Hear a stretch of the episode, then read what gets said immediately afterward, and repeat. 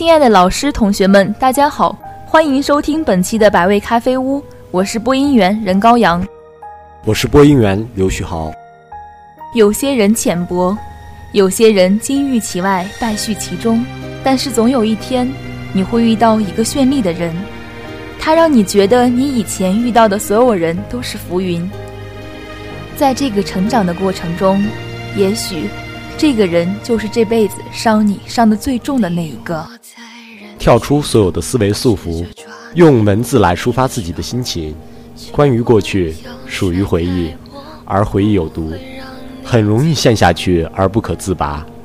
但回忆又是甜的，总是让人忍不住去翻看。哈，这个东西可真是矛盾。明明是美好的，而现在又陷入了惆怅，悲伤的不能自己。也许仔细想想，放不下的并不是那个人，而是那段美好的青葱岁月。我们总是说，岁月在初中的时候欠我一个顾小雨，在高中的时候欠我一个余淮，在大学的时候欠我一个肖奈，毕业了，世界欠我一个何以琛。我们总是喜欢在我们还青春的时候，将自己内心的小九九藏得小心翼翼的。然后我们会选择在一个恰当的时间、一个恰当的地点，和那个最恰当的人倾诉。那一年，你悄然降临在我的世界里，开始在我这个灰白的、没有任何色彩的世界里描绘最美的蓝图。而那时的我能做的，就只是怀着感恩的心去欣赏、去赞美你堆砌起来的世界。我以为所有美好的一切都会随着时间的流逝而继续下去，可是那时的自己忘却了，是别人顺手送给的东西，也可以轻易的拿走。这是最后一次提笔，为你书写这一流逝的时光，而你成为我心中的那道坎。从现在开始，我要勇敢的跨过去，就当做是对过去的道别，将所有美好的回忆留在原地。至于我。那就要头发甩甩，大步子走开。不知是否还记得有这样的一部电影《怦然心动》？这是一部用一个善良女孩的纯洁恋爱来描绘这个世界纯净与美好的电影。女主角朱莉在第一次遇见布莱斯的时候就爱上了他的眼睛，那深邃的眼神深深地吸引着她，那是一种从未有过的感觉，那种感觉就像来到了一个奇妙的世界里。在这里，没有了风，没有了水，没有了其他人，有的只是被那双眼睛的吸引。也许，这就是一见钟情。这一刻，感觉清风拂面，万物复苏，让这个世界上还活在阴影里的人拥有了一丝的光亮，也拥有了爱下去的勇气。你同样也是这样，给我的惨白的世界里带来了阳光，带来了色彩。让失去希望的我有了活下去的动力，让我的世界变得生动起来。我感激你曾经的出现，你我之间没有涉及爱情，也无关于友情。大概这句话可以概括吧：有达以上，恋人未满。也许就是这样的关系，才让我这么多年拿起，却放也放不下。怎么说呢？朱莉是一个很浪漫的女孩，她喜欢坐在高高的树上。眺望远处的美景，去享受那片刻的宁静。她希望在这样美丽的氛围下，有一个人可以陪伴她，陪他去欣赏这诱人的景色。但是他想要的那个人，却在一而再、再而三的拒绝。记得吗？你对我的排斥就发生在夏天，这就是我为什么讨厌夏天的原因。所有的不开心的事情都发生在夏天。发生在这个炎热的、让人很讨厌的季节。我以为我做错了什么，所以你开始离开我的世界，然后这个世界开始崩塌。那时的自己没有朋友，只能一个人。朱莉也只能独自一人。我们在一起无助地眺望着远方，但是我们都没有选择放手，还在苦苦地坚持，觉得也许事情会有所改变。这也许就是痛并快乐着吧，这就是我啊，总是做着自己想要做的事情，不顾一切，就算外面是狂风暴雨，也要风雨无阻地走下去。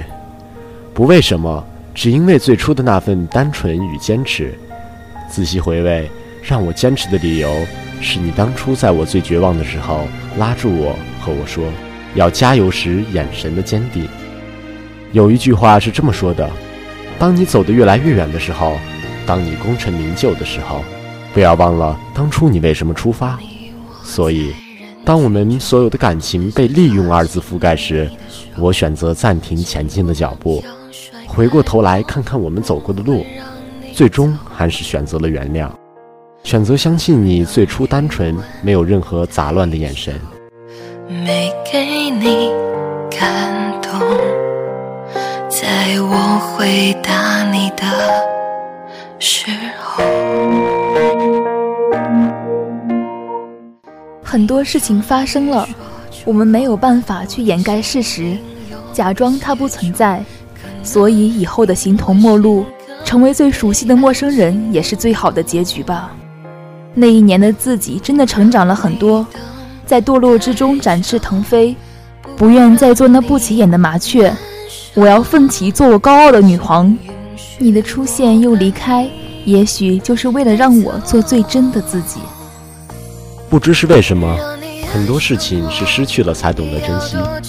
布莱斯也是因为朱莉的躲避，才开始反思自己：为什么自己会喜欢上这样的女孩？她不可爱，她不优秀，她不是最棒的，却喜欢着她，潜移默化的喜欢着她。后来，他主动的发出了，在小餐馆里，他俯身亲吻他想承认的女孩，只是他的女孩，但是被拒绝了。在我们怦然心动的时候，女孩不是这样认为，在他看来，这就是一场恶作剧。他逃难一般的逃离，只为离开这个地方，这个有可能让他成为焦点的地方，这个有可能会让他失去自尊的地方。当我们的努力在一刹那全部实现的时候，是不是我们都不会去相信，原来自己真的没有被上帝遗忘？他只是推迟了让我们成为别人口中的孩子的时间。电影里有这样的一句话：“当你喜欢我的时候，我不喜欢你；当你爱上我的时候，我喜欢你；当你离开的时候，我爱上了你。是因为我跟不上你的脚步，还是因为你走得太快？我们总是错过，只是因为不懂得珍惜。只有失去了，才会明白，原来自己拥有着别人羡慕却得不到的东西。所以，我们要懂得珍惜。”珍惜身边的每一件事情，珍惜身边的每一个人，珍惜那些出现在我们世界里的人，不论他是好是坏，爱你的陪伴你成长，伤害你的人教会你成长。最终，在他们初次见面的地方种下了一棵树，这是他们的开始，也是对过去的结束。放下所有的不满，用最单纯的爱和喜欢去构建这样一个美丽的世界。看完《怦然心动》中，心中有那样的触动，也许这就是最简单的爱，只是默默的坚持，默默的去喜欢。也许我们可以向他们学会这样的一个道理，就是包容。生活中很多人都是出现的那么措手不及，他会突然打断你平静的生活，闯进你的世界，他把你的生活破坏的一塌糊涂，搞得乱七八糟。而我们能够做的。